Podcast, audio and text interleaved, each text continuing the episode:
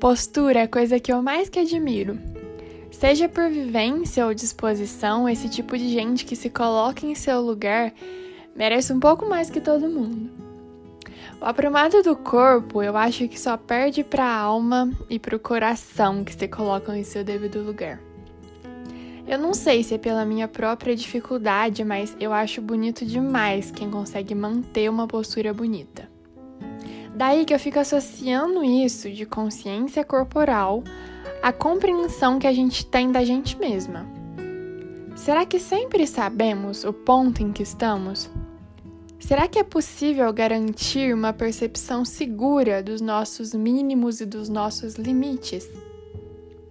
Bom, certamente não. E tudo bem, sabia? Até porque estamos sempre descobrindo as nossas margens de erro e os nossos dias nada mais são do que oportunidades para explorar adentro, de fora a fora e afora o íntimo. Talvez a gente se prostre e demore um pouco para levantar. Mas segue firme, porque coluna forte é consequência de movimento e não dá para desenrolar ficando parada. Saber por onde andar e traçar caminhos é uma questão de propósito e ainda mais importante que saber se portar no espaço é não se perder no tempo. Defina prazos, mas compreenda os atrasos. Estabeleça metas sem cobrar do outro o que você mesmo poderia ter feito. Mensure as sobras, isso é importante, mas não as exija.